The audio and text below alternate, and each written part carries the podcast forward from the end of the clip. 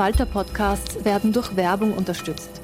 Das hilft bei der Finanzierung unseres journalistischen Angebots. Say hello to a new era of mental health care. Cerebral is here to help you achieve your mental wellness goals with professional therapy and medication management support. 100% online. You'll experience the all new Cerebral Way, an innovative approach to mental wellness designed around you. You'll get a personalized treatment plan from a therapist, prescriber, or both in a safe and judgment free space. Your cerebral therapist or prescriber will outline a customized plan with clear milestones along the way so you can get to feeling your best. With Cerebral, you're not alone in your mental health journey. We're here to empower you to live a fulfilling life. So take that first step towards a brighter future and sign up today at cerebral.com slash podcast and use code ACasts to get 15% off your first month. Offer only valid on monthly plans. Other exclusions may apply. Offer ends July 31st, 2024. See site for details.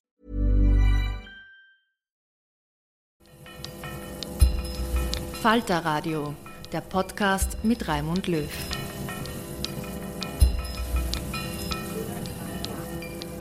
Sehr herzlich willkommen, meine Damen und Herren, im Falterradio.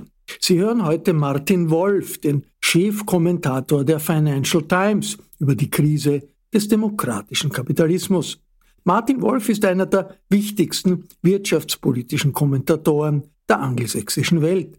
Sein Vater hatte 1937 Wien in Richtung Großbritannien verlassen müssen.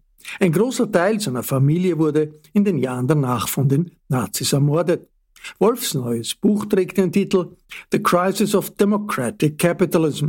Es ist eine umfangreiche Analyse der tiefgreifenden Veränderungen der kapitalistischen Welt in den letzten Jahrzehnten, die für ihn die Basis des aufsteigenden Autoritarismus sind. Martin Wolf ist zu Gast beim Journalisten und Buchautor Robert Miesig im Bruno Kreisky Forum. Vortrag und Gespräch werden auf Englisch geführt. Let me start then about the theme of this book. When I started to think about the crisis of democratic capitalism, which is of our political economic system. And I will start with a quotation which I found in the course of writing this book. And it was a real astonishment to me when I came across it. And I will read the quotation and then I will tell you where it comes from. Those of you who have looked at my book will know, but I can't help that.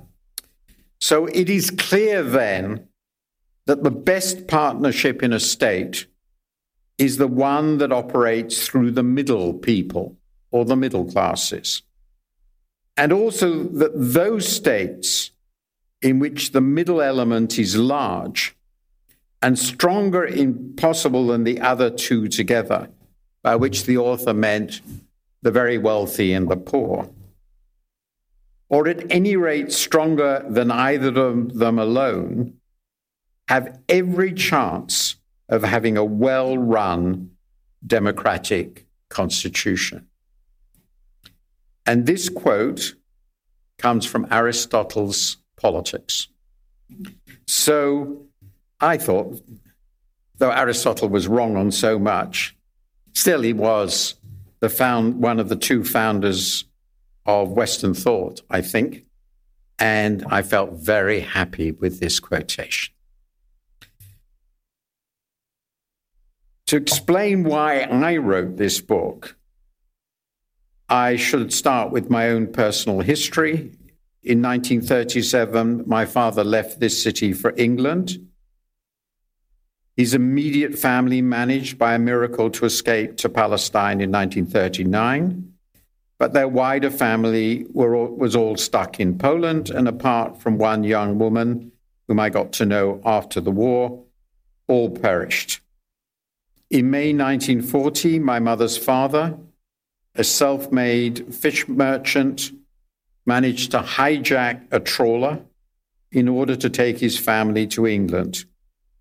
He was one of nine. He asked his brothers and sisters to join him with their families. Nobody came. Their families also all perished. I'm not certain of the numbers but something like 40 or 50 of my parents' aunts, uncles, and cousins were slaughtered. And this was, of course, the result of the collapse of civilization in Europe. There were, in my view, many reasons for this collapse, but important among them, I've always felt, was a profound economic failure. Above all, the Great Depression. That brought Hitler to power, of course.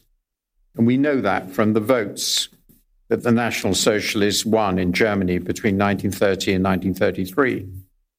And I conclude from that if people cannot gain a decent standard of living, a stable place in their society, a peaceful and stable order becomes almost impossible to sustain. And that is why the theme of this book, which I began as Donald Trump became president of the US and Brexit transformed my country, was so important to me. I am not, let me repeat, not saying that what happened then will happen again. I'm just saying that we cannot assume the stability of a civilized democracy, not even the most powerful not even the United States. So let me start by talking about the democratic recession, a term which was invented by Larry Diamond of Stanford University, I've got to know very well, who is among the world's leading scholars of democracy.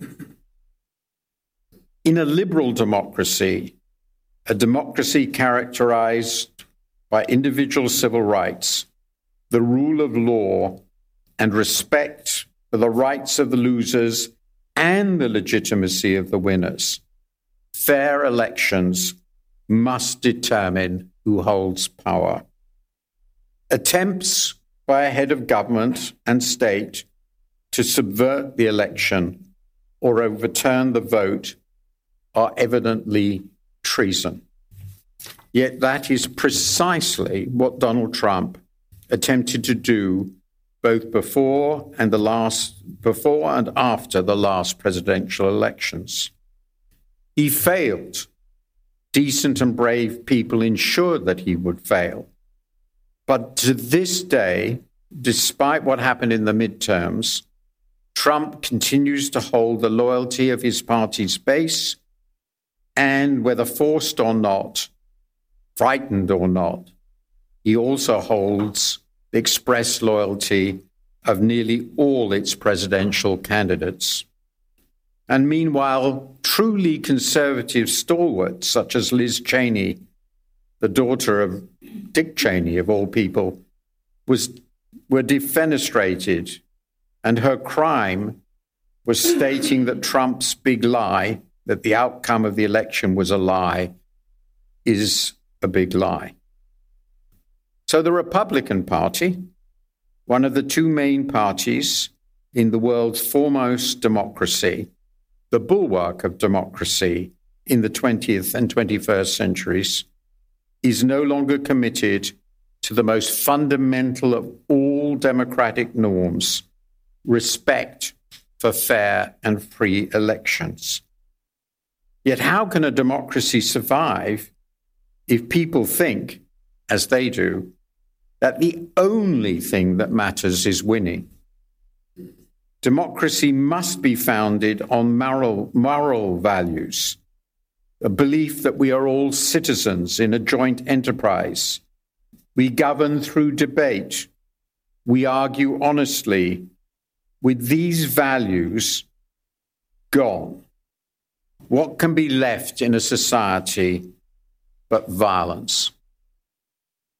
And Trump is, alas, far from alone, though he's clearly the most important figure by far.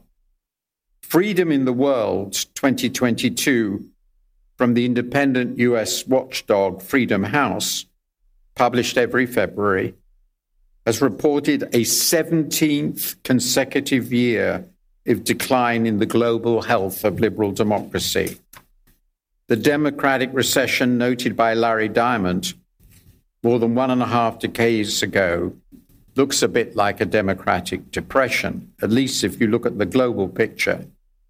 The decline has occurred in all regions of the world, notably in the fragile democracies that emerged after the Cold War.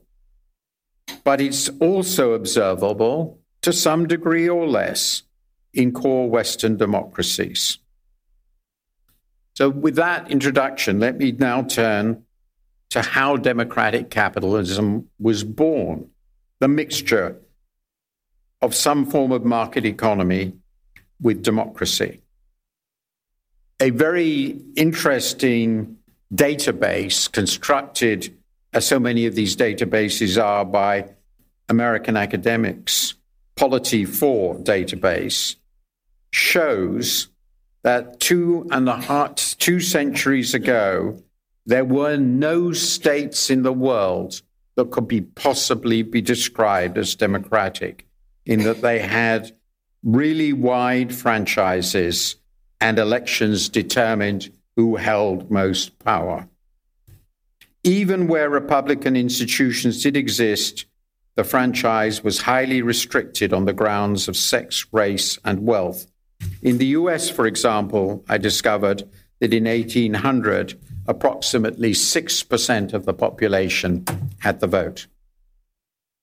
Then in the 19th century, in the old world and the new, franchises began to be widened and universal suffrage democracy emerged and spread in fits and starts to cover some half of the world's countries, and there were many more countries because of the collapse of the empires after 1990.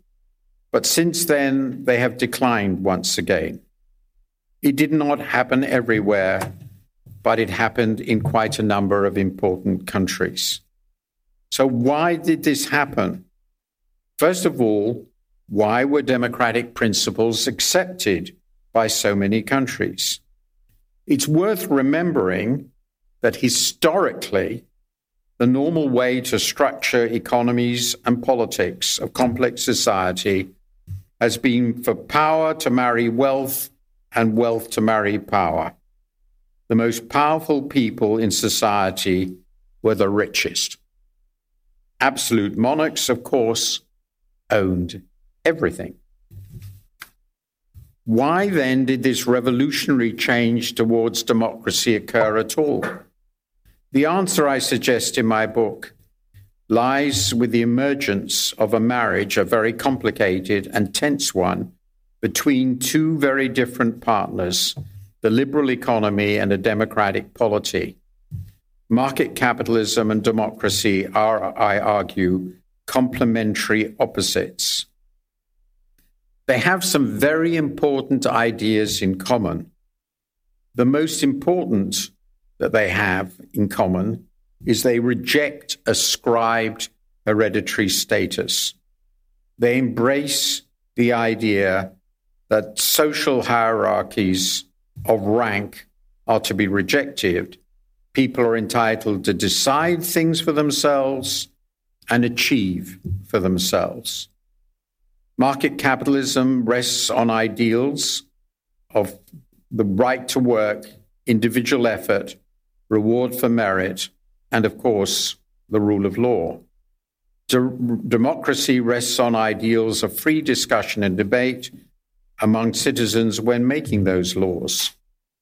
Historically, of course, the market economy as it began to emerge also brought with it profound changes in our economic and social lives urbanization, demand for a more educated workforce, the emergence of the newly organized working class, and as well as some opportunities for positive sound politics.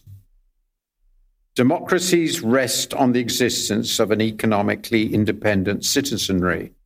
That was Aristotle's point a fully socialist society, one in which the state owns everything, is inevitably a dictatorship, since the, product, since the ownership of productive assets is then vested entirely in the politicians who control the state.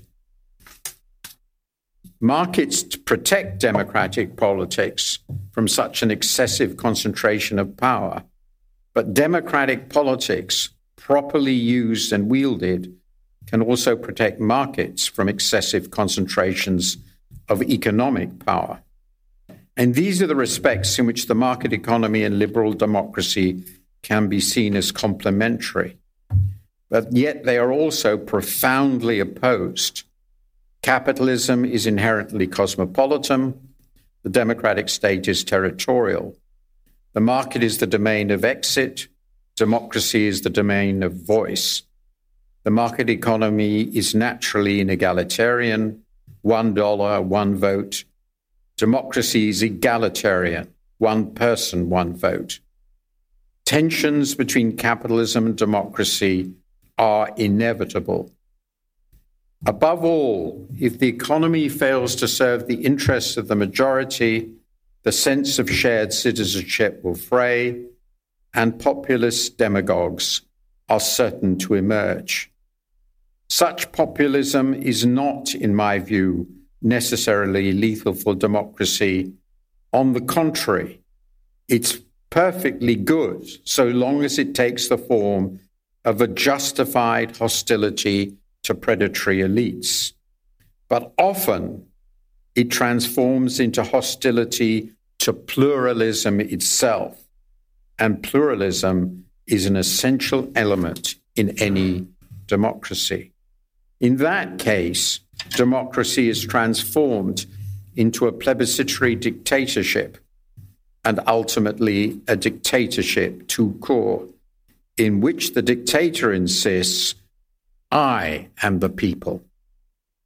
Alternatively, at the opposite side, the concentration of wealth can lead to plutocracy as wealth is once again transmuted into power. And the US of today is the most obvious example of the plutocratic turn worldwide.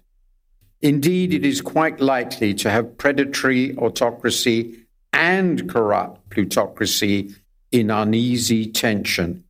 That was, after all, the governing system of the Roman Empire. In some, democracy and the market are married to each other, but it is a difficult marriage, as so many are. And good politics consists of making the marriage work. Now, let me discuss what's happened in the high income democracies. Large rises in inequality over the last three or four decades and the deteriorating economic prospects of the old, respectable, quote unquote, working and middle classes in core democracies have eroded the foundations of democracy. And this has been particularly severe in the US. The fear of downward economic mobility has created status anxiety and profound political cynicism. These emotions, these angers, sources of anger, have then been diverted by clever right wing propagandists into cultural and racial resentments, especially in ethnically diverse societies. This is, of course, not new. It has long been the foundation of the political culture of the American South. These resentments have, in my view, been greatly aggravated by the emergence of a large and discontented class of university educated clerics dedicated to a cultural and racial transformation. this identity army of the left now clashes with and unfortunately motivates the majoritarian silent majority identity army of the right creating a cultural clash in many of our societies. The emergence of the new media have facilitated all these trends, indeed, worsened them greatly. A big question is what has happened to create what I call status anxiety. In the long run, I believe economic change has played a central role, particularly deindustrialization rising inequality, falling productivity growth, and so for falling rates of growth of rates of improvement of our standard of living. It is an intriguing fact that the US and UK are the most unequal of the big high income democracies, and they have also had some of the most potent populist politics. Now, the Chicago University economist Raghuram Rajan argued that many of these trends were papered over. It's a very good book he wrote about 15 years ago by the huge credit expansions of the 80s, 90s, and early 2000s. But those credit expansions blew up in the financial crisis. The scale and visibility of that crisis and the subsequent rescue of the banks and bankers convinced many that the elites were both corrupt and incompetent. And after the financial crisis, and this is not widely known, there were dramatic shortfalls in growth rates of the standard of living across many in high income countries. To take the US, for example, because it's the most important, GDP per head in 2022 in the US was roughly 20% lower than it would have been if the pre financial crisis GDP trends had continued. And I think it was because of the financial crisis that the Republican establishment became so ripe for Trump's populist takeover. But in truth, what happened discredited the establishment in both parties. People turned against those in power and authority. Introducing Wondersuite from Bluehost.com. Website creation is hard, but now with Bluehost, you can answer a few simple questions about your business and get a unique WordPress website or store right away. From there, you can customize your design, colors, and content. And Bluehost automatically helps you get found in search engines like Google and Bing. From step-by-step guidance to suggested plugins, Bluehost makes WordPress wonderful for everyone. Go to bluehost.com/wondersuite. The shift towards skill-intensive sectors and technologies, deindustrialization of the labor force, globalization and the rise of China were the product of and reflection of powerful underlying economic forces very difficult to resist. But in my view, and this is explained at length in my book, there is also substantial evidence of the emergence of what I call rentier capitalism, with declining competition, growing monopoly, and unbridled self seeking by corporate executives, particularly in the financial sector.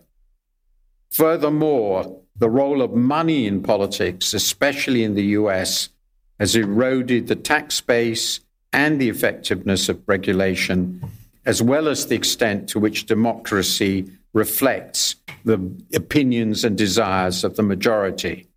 No wonder people are so cynical. So, where are we now with democratic capitalism?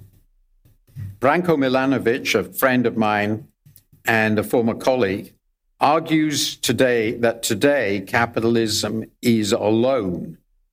It has won. Nobody thinks there is really an alternative. The crucial question for us is what sort of capitalism has won? Is it what he calls liberal capitalism and I call democratic capitalism? Or is it what he calls political capitalism and I would call authoritarian capitalism? I argue that there are two forms of authoritarian capitalism in the world today. By far the most common version derives from a hostile takeover of democracies from within. The would be autocrat just eats it out. He starts as a populist demagogue, it's always been a he. Features of such regimes include a narrow circle of trusted servants promotion of and reliance upon members of the leader's family, and officials running power ministries, the security services, the Defense Department, the Department of Justice, and so forth, who are personally loyal to the leader, not loyal to the state. Plutocrats find it necessary to support the gangster in charge. Ultimately, however, they find that they survive only as cronies. The other challenger is rather different, though it has some similarities. I call it bureaucratic authoritarian capitalism, namely the Chinese system. A communist bureaucracy operating a capitalist economy can, we have learned, be self disciplined, long sighted, and apparently rational. But I would argue that even bureaucratic capitalism of this kind also suffers from the well known vices of authoritarianism, especially the tendency towards corruption and crony capitalism. These fa- failings damage both the economy and the political legitimacy of the system. And that, I think, explains a lot of Xi Jinping's politics and policy. Bureaucratic authoritarian capitalism is nevertheless a significant challenger to the Western system. Yet we need to remember that autocracies remain, as they always have been, bad systems. They do not have a structure of accountability. They do not have open debate. They cannot ensure the peaceful transfer of power, and they tend towards unbridled cronyism and corruption. Moreover, we should also remember that despite all the strains of today, liberal democracy has come through many challenges over the past century. More fundamentally, it is the right system. It rests on the magnificent belief in the right of people to make up their own minds and lead lives they choose within societies whose joint decisions are taken with the active consent of the government. So, if I may cl- conclude, the renewal of democracy and capitalism, and I won't go into all the detailed suggestions in my book, which is very lengthy. The renewal of democracy and capitalism must be animated by a simple but powerful idea, indeed, the core notion of democracy, and that is citizenship, shared citizenship. If democracy is to work in the long run, we cannot think only as consumers, workers, business owners, savers, or investors. We must think of ourselves as citizens. And citizenship has to have three aspects loyalty to democratic, political, and legal institutions, and the values of open debate and mutual tolerance that underpin them, concern for the ability of fellow citizens to live a fulfilled life, and a desire to create an economy that allows all citizens hope of a better future. And that, I think, at least for me, is my manifesto for the future. Thank you.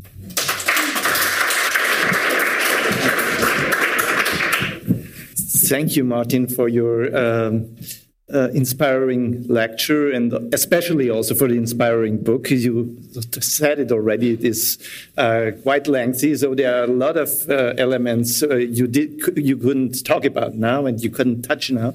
And I tried to touch some of them now in the question and answer and in this on the floor. Let's start with two, let's say, silly questions. But uh, I, I, know it's silly, but I'm brave enough to put them forward because sometimes one has to ask the silly questions too to make the things more clear. Uh, if you if you're talking about uh, the authoritarian danger, let's ask, call it that way, uh, uh, of these right wing populists. We know them all. we are here a model country. Uh, then uh, we also have to ask the question why are they authoritarian? They don't call themselves authoritarian. They don't want an authoritarian system like the fascists did in the, in the 20s or the 30s. Uh, on the other way, these are, uh, they are telling, oh, we are real Democrats. We are representing the will of the, of the people. We are representing the will of the people against this allied uh, system we are now living, living in. Uh, can we really call them? What's authoritarian on them? Uh, and uh, maybe are they right? Maybe, maybe they are right. Why are they authoritarian? So the um, I think my test of whether a system has moved to become authoritarian, which is, of course, as I stressed, for a whole host of reasons, nothing like the authoritarian regimes of the first half of the 20th century, including, of course, the communist regime, is whether there are any plausible assumptions under which they can lose an election. And um, that is to say, is there control over the institutions of the state, over the judiciary, over um, the business elite and therefore the flow of money in politics, over the media, namely who they put in charge of these things, such that in practice it is impossible or nearly impossible for uh, an opposition to win. And I think we can think of a fair number of countries where we're pretty close to that. And there are some where it was very close, but actually it turned out Brazil is an interesting example, mm. and America last time, that actually the institutions of democracy are sufficiently strong that genuine electoral competition is possible. But that's clearly one part of the program, as I've discussed it, uh, of uh, the modern authoritarian or illiberal, if you like. Um, the best books are on that topic, and they're very good, are co authored by Daniel Ziblatt uh, of Harvard, who's, who's on whose work, uh, How Democracy Dies, mm-hmm. discusses this at great length. Um, and um, if you can't be defeated, then because you basically control the instruments of state so effectively, then I would say this has become what I call a plebiscitary dictatorship. Dictatorship may be a bit harsh, mm. but essentially you've switched over. The second point, which I think is not quite the same as democracy, but is very important to me, uh, I am very clear from the beginning, and partly because I think it's a protection against this thing, this sort of thing, that I'm talking about liberal democracy. And as I explained, liberal democracy includes a range of individual rights. Now, I believe these individual rights, rights of assembly, rights of free expression, and so forth, protection against certain forms of discrimination, so forth, are good in themselves. Therefore, there are things we should cherish. But I also think, actually, if you don't have those rights, uh, freedom of association, protest, and so forth, the democracy becomes very thin, to put it mildly, and is on borderline on the verge of death. So, my answer to the people who tell me that they represent the will of the majority is they may have done so if the people understood it when they were elected, but 10 or 13 or 15 years later of rigged elections, is it really a democracy? I don't want to talk about any of your neighbors. Hmm. so, the, one of the best examples uh, close to us in a very, very important country is Turkey. Mm-hmm. Is Turkey a democracy? Mr. Erdogan would insist exactly what you say. And it may be even true.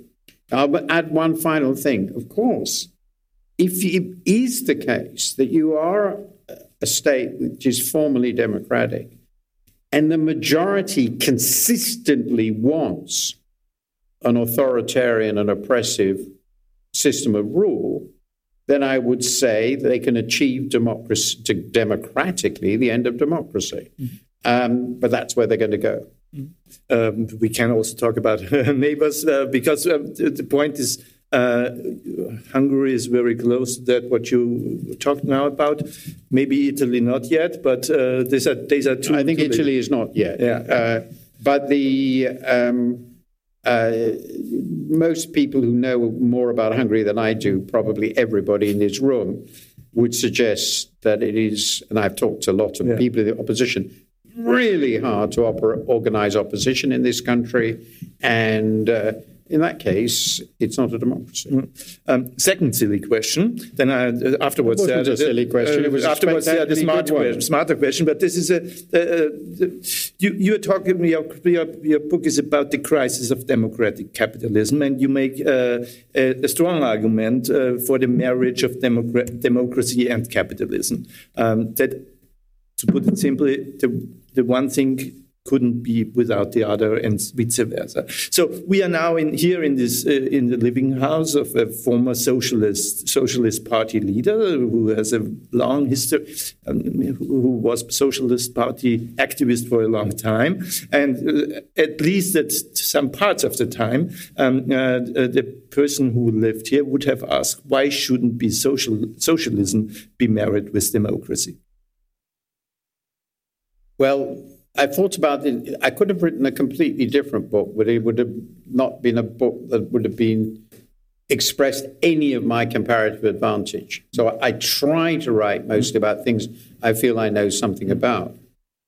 But I think it's a logical conclusion for reading my book that social democracy, um, which is essentially the synthesis around which post war Europe agree, built itself is a very satisfactory way of combining the two. And I tend to think of the founder of social democracy. Well, we can obviously go back to to the um, the revisionists in uh, in the uh, German Socialist Party in the late 19th century and all the squabbles about that. And I don't want to go into that because obviously they're incredibly important. But I think of it sort of this tradition starting with Tage Erlander in Sweden. And it was immensely productive. And I think the distinction between social democracy and pure socialism, pure is absolute uh, and the existence of uh, private property is part of that. And so, I, in response to what you say, I'm not saying that I gave an a priori set of arguments in my in my lecture. There's much more in the book about the difficulty of making genuinely competitive politics in a society in which all wealth is controlled by the state uh, because it means the political leaders control all wealth. And that has two consequences. One, they control everybody's lives. And two, if they lose, they lose everything. And that's really important. If you're in a society in which if you lose power, you lose everything you have, that becomes really pretty scary. And people like that don't allow it to happen. And that then leads to my crude empiricism, mm-hmm. which is, well, it just never happened. Mm-hmm. Uh, there are many different kinds of democratic societies with very different legal arrangements, oh, substantially different legal arrangements, different structures of property, different sorts of welfare states, and all the rest of it. But a society without a market system coordinating a sizable part of the economy um, that is also a vigorous and competitive and stable democracy does not exist and has never existed. So I would suggest that, quite apart from my a priori arguments, uh, evidence is telling us that this doesn't work. Now, you could argue, I'll make this the final point, of course, that's just because the people who wanted to create a fully socialist country were fan- fanatics who wanted to establish complete control over everything. So, in some sense, it attracted the people who behaved that way. Um, you know, that's Lenin. but that, of course, is just another way of saying the same thing. Uh, now, now to the more uh, difficult questions. Um, in your book, you make clear that the, the crisis and the crisis of legitimacy of uh, liberal capitalism uh, is very strong connected to uh, more and more insecurity in the lives of the people. Uh, and also in their expectations about this future, if they have still some kind of security but feel it's not uh, it's not stable uh, in the future.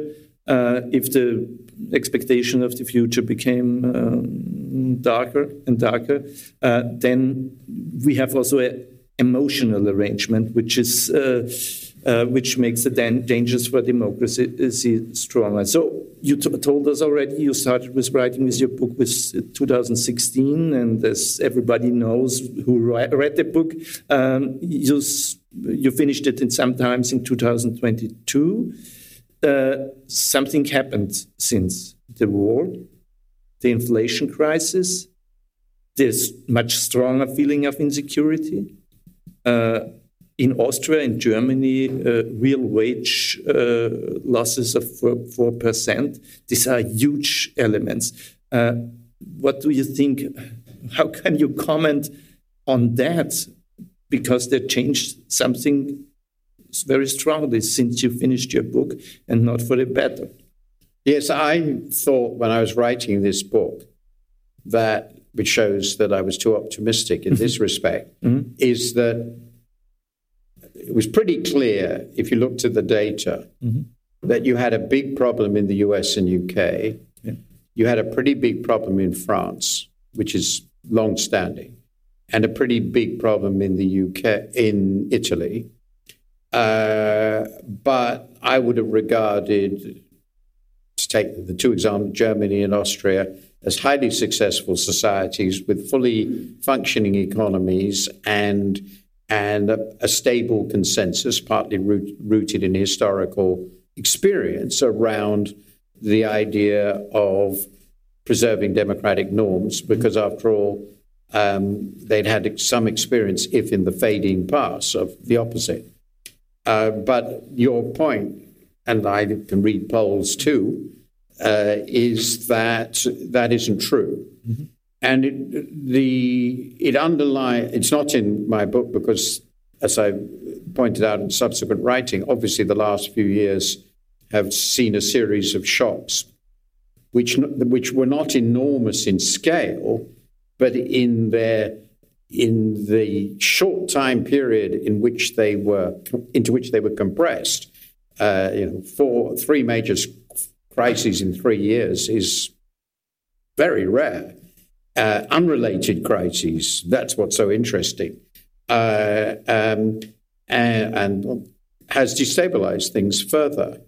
And but it comes against a background of profound economic changes, which are also triggering triggering very profound social changes, uh, which are bigger and longer standing, and uh, and um, a lot of them I do talk about.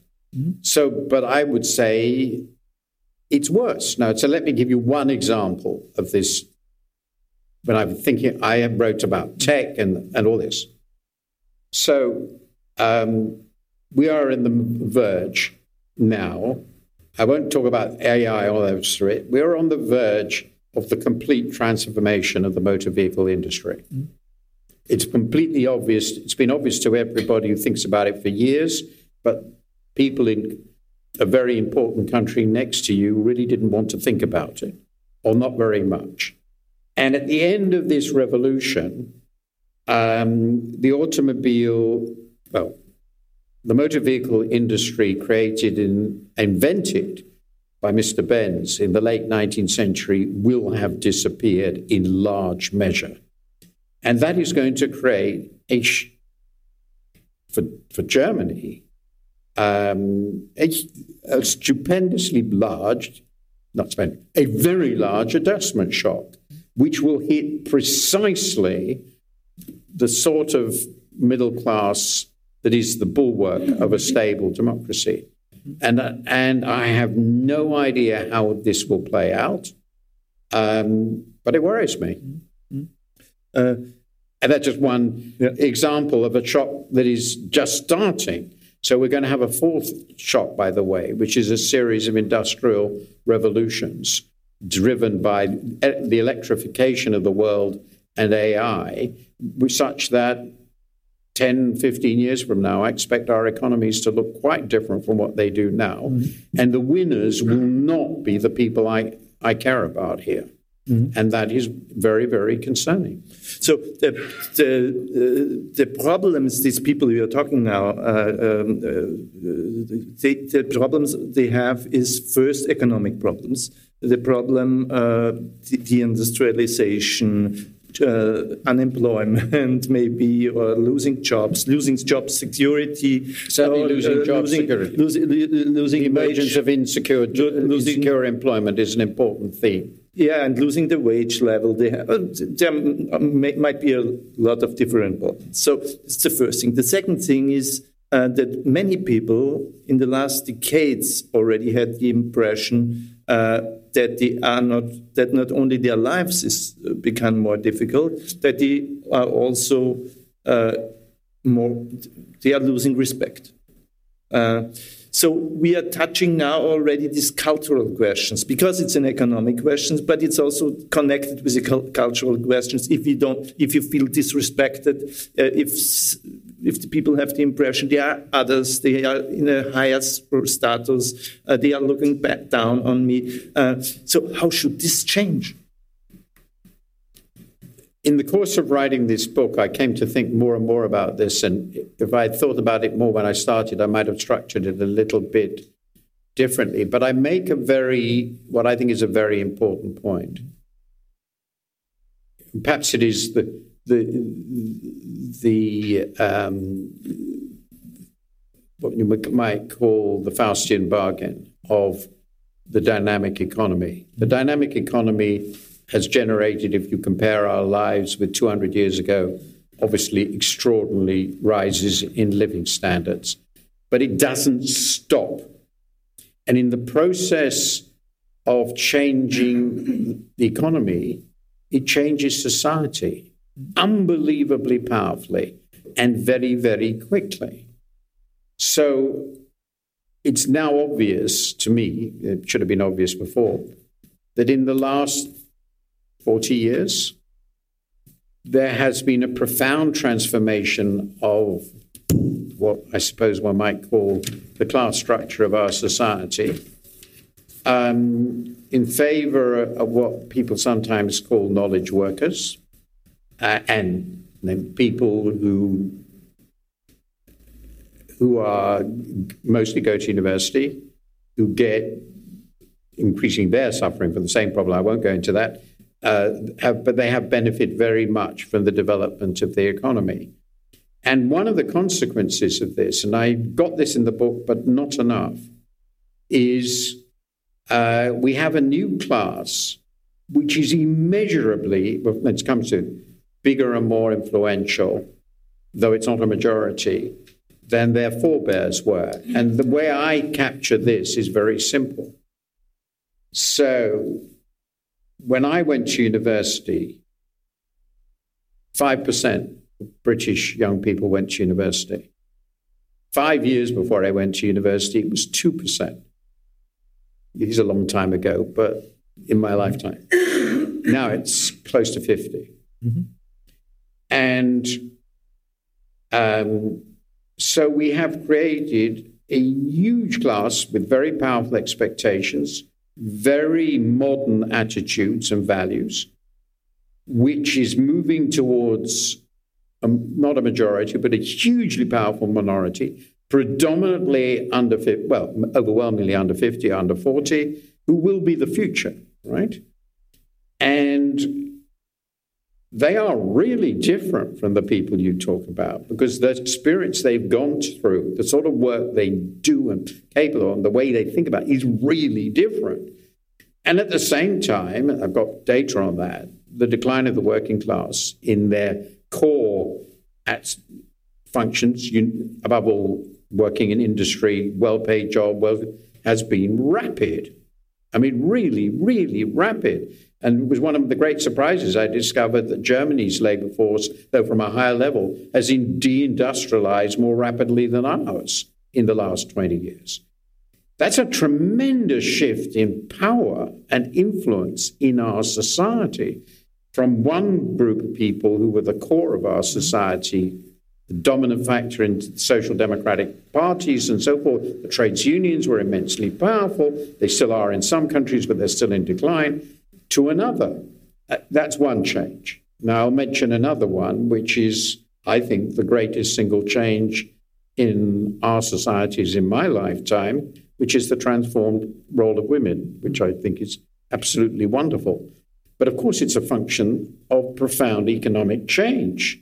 And the, the uh, traditional, a traditional, traditional male advantage in the economy was simple muscle power. A lot of the work people, men did in the 19th and early 20th just demanded a lot of effort before they died.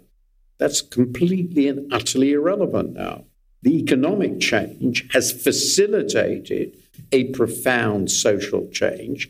And in most of our societies now, the future, the future implications of this are fatty. The, the great majority, I mean, really significant majority of people who are graduating from university are women. Mm. This is another colossal transformation. Reactionary politics against this, these things, which is a large part of what we're seeing, is I now feel probably was probably inevitable. And we just didn't think enough about it. But if the economies had worked well, if society had seemed well run, if the people in charge had seemed competent and decent, we might have managed this better. But they weren't, and we didn't. And now we are where we are, surrounded by a very, very large number of people, really large number of people, who are angrier than I ever imagined. And once you get that, they will vote for anybody. But the social change you described now, uh, to put this argument further, would mean uh, that the share of the population uh, of, of people whose economic outlooks uh, are positive is greater and greater, it, it, and the uh, and the share of uh, of the population with the economic outlooks and prospects are, we're, we're are, are worse, uh, they, are becoming a minority. So then we don't have a democratic problem. It, uh, we have a we are. I think there are two problems to that. One, we're at a crossover. Mm-hmm. So. I, think when so all the old people in Britain who voted for Brexit are dying. Mm-hmm. So 30 years from now, I suspect the it's actually true, just numerically, by the way, since it's now seven years since the vote, that you, if you held the same vote and the same groups voted in the same way, the outcome would be the opposite. Because the, the younger then, who had very, are now older, and they haven't changed their minds, interestingly, which is as far as mm-hmm. uh, we know. So that's optimistic. Mm-hmm. However, there is a downside to this, which is that we have this created in a lot of our societies a very large fringe group. I don't know whether this is true in Austria, but it's yeah. certainly true in Britain and America of people who've gone to university and who didn't go to the right universities. And they have these attitudes, yeah, which is generally, I think, positive. But they're not getting the jobs they hoped for because the, the things they were being trained for have not grown to the degree they hoped. And I'm afraid the AI revolution is likely to make that much worse. Mm-hmm. So we could easily find, I, I hate being mm-hmm. so depressive, that we, the deindustrialization process continues mm-hmm. for all the obvious, the automation of everything.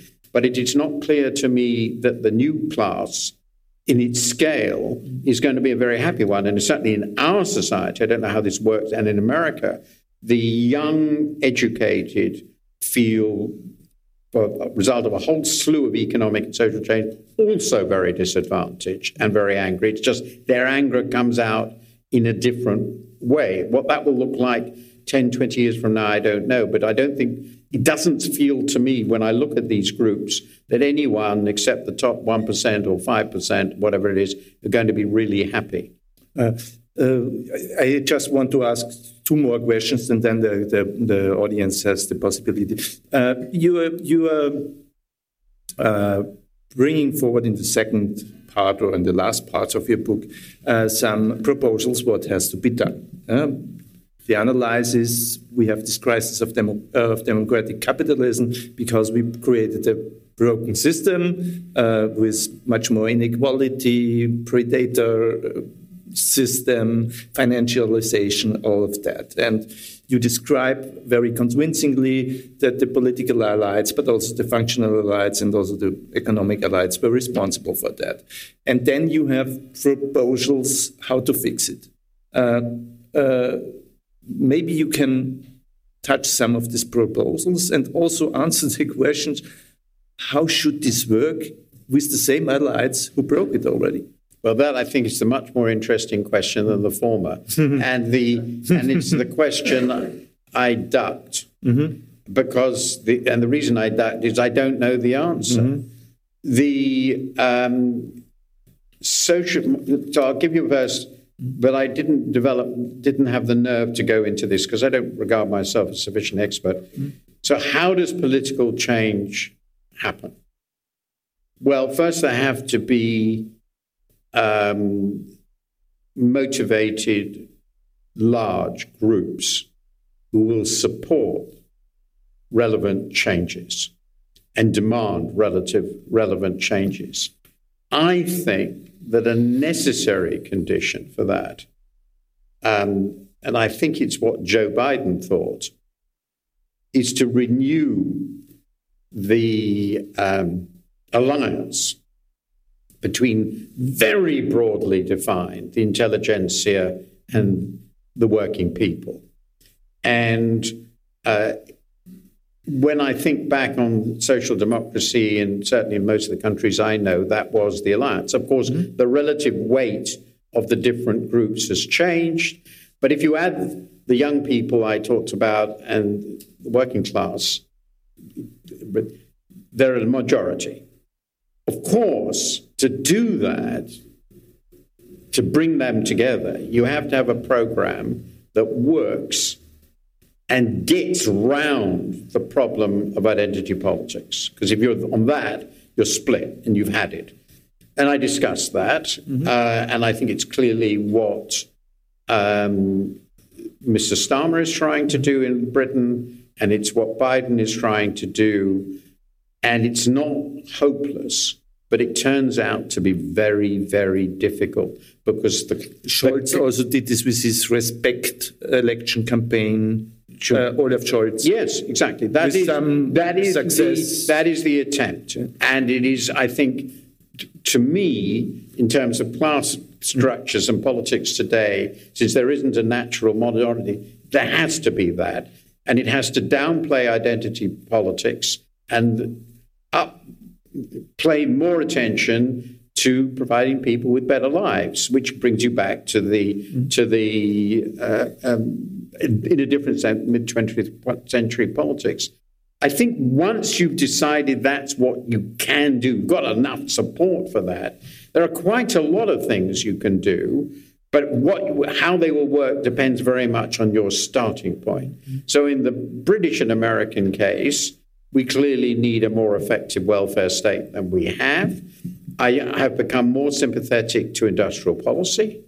I think we need quite a lot of intervention in the, in the labour markets to improve the way they work and to give greater security to workers. It's not a position I would have held in the past. For instance, the precariat problem that we have has to be dealt with. Um, the uh, the um, I'm not in favor, but I'm open to persuasion of universal basic income. But there are assumptions, circumstances in which we would have to go there. I also, this is perhaps the most radical set of proposals. I could go into those further, but that's sort of the outline. Um, what you do in Austria, I have no idea. Uh, so I'm not going to even mention that. So uh, uh, we we don't even. so, but I mean, I don't know how uh, how this these uh, things work. I also hope, if we sustain democracy, if we sustain it, that the emptiness of the the radical right's promises will emerge, as has happened in Britain with Brexit. We've actually, I think, sort of regretted. All the evidence is that we've regretted it. I mean, Georgia, the only point in Austria, we are regretting it already the third time. Oh, well, so I can't. People, people okay. forget. I can't do anything about if people don't learn. I, that is, of course, a risk. Um, but I think that Meloni will turn out to fail. Mm. I think Marine Le Pen, if she's president of France, will turn out to mm. fail. And if there are successful elections, that might be helpful. Mm-hmm. And certainly Brexit has been helpful for the stability of Britain. Mm-hmm. There's no doubt about it. Mm-hmm. Uh, and that's why we've got Rishi Sunak and Keir Starmer, boring, dull people, just the sort of people I want to be in charge. So the uh, uh, experience might uh, might help. But the other thing I suggested, uh, which is probably the wildest idea uh, here, but then the, this has become increasingly fun, is the idea of using citizens' assemblies mm-hmm. as ways of trying to get ordinary people engaged with the political process to to lower the temperature on deeply divisive issues. And the, one of the best examples I gave in the book is uh, comes from Ireland, which was famously Catholic and reactionary, and was the, the Citizens' Assembly they established on abortion, mm-hmm. which reached a consensus and randomly selected people over a year. And that consensus, when put in their report, became the basis of the referendum, which ended the abortion issue in Ireland. That's a fantastic achievement. I think we could have done similar mm-hmm. things with Brexit. Now, there are lots of issues you can't do about that, but I think the idea of bringing ordinary people into the political process on this way is probably part of what we need mm-hmm. to to both essentially to reduce this sense of the yawning gap between the elites who run everything and ordinary people who are the victims. We have to change that if people are to sense that democracy belongs to them. Mm-hmm. Mm-hmm. Is, uh, that's the last question. Is that what you meant with uh, citizenship at, your, at, the end that's of your part of it? Because uh, usually people would think, or I would think, Citizenship, yeah, for sure, we should be that way, but we also see from experience uh, that civil society alone cannot fix it. You need parties that are okay. working. Okay. You have you need parties where you, it makes sense to engage. you need political leaders also where you think, okay, they will fix it. Civil society cannot fix it for them. Of course. I mean, I think it's a mutual mm-hmm. contract between state must care for citizens, mm-hmm. all citizens all citizens are really crucial. Uh, the the um, but of course citizens need to be more engaged. Now this then gets to the question of the future of political parties, the funding of political parties. I have, uh, um, I think at least in the in the Anglo-American setup, their funds either come from very rich people or uh, they are grossly inadequate, therefore they can't. So I think, I do believe in state funding of political parties, uh, particularly think tanks that are associated with them. There has to be an active effort to increase the capacity of political parties to engage both with the people and with the uh, um, the responsibilities of policy. And in our societies, uh, Britain and America, the political parties are almost completely hollowed out. They're shells. And of course, they can't be expected to produce first rate governments if they're shells. Der Abend mit Martin Wolf fand am 18. September 2023 im Bruno Kreisky Forum in Wien statt. Beim Kreisky Forum bedanke ich mich sehr herzlich für die Zusammenarbeit. Wolfs Buch The Crisis of Democratic Capitalism können Sie im Falter Buchversand bestellen. Ich verabschiede mich von allen, die uns auf UKW hören. Grundlegende Überlegungen zu Trends und Widersprüchen unserer Gesellschaft können Sie regelmäßig im Falter lesen. Daher ist ein Abonnement des Falter eine gute Idee. Alle Informationen finden Sie im Internet unter der Adresse abo.falter.at. Ursula Winterauer hat die Signation gestaltet. Philipp Dietrich betreut die Audiotechnik im Falter. Ich verabschiede mich im Namen des gesamten Teams. Bis zur nächsten Sendung.